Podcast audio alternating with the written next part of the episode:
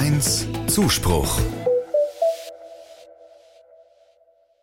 Manchmal wünsche ich mir Momente, in denen ich ganz ich selbst sein kann.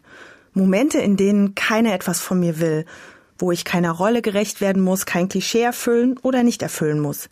In dem Moment bin ich so angenommen, wie ich bin, mit all meinen Ecken und Kanten und all dem, was mich liebenswert macht. Ich bin akzeptiert so, wie ich bin, ohne Wenn und Aber. Ich glaube, einen solchen Moment finde ich beim Segen. Der Segen wird mir am Ende des Gottesdienstes zugesprochen. Der Pfarrer oder die Pfarrerin oder der Priester sprechen zwar den Segen zu, aber Gott selbst wirkt durch den Segen. Wenn ich gesegnet werde, ist das immer ein besonderer Moment, gerade wenn der Segen mir persönlich gilt. Da werden Hände aufgelegt und alte Worte gesagt und ich fühle mich so behütet und bin berührt. Und auf besondere Weise fühle ich mich angesehen. Ich merke, dass Gottes Segen in meinem Leben wirkt.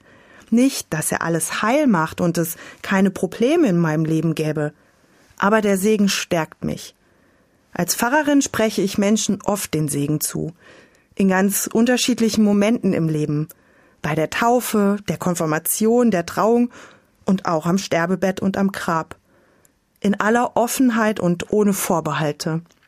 Alle Menschen, die zu mir kommen und um einen Segen bitten, sind willkommen. Egal, ob sie fest glauben oder zweifeln. Egal, ob sie in einer hetero- oder homosexuellen Beziehung leben, die gesegnet werden soll. Egal, wo sie herkommen und was für eine Geschichte sie haben. Sie sind willkommen. Denn so verstehe ich den Segen. Die Unterschiede, die wir Menschen häufig machen, sind im Segen nicht wichtig. Da zählt allein der Mensch.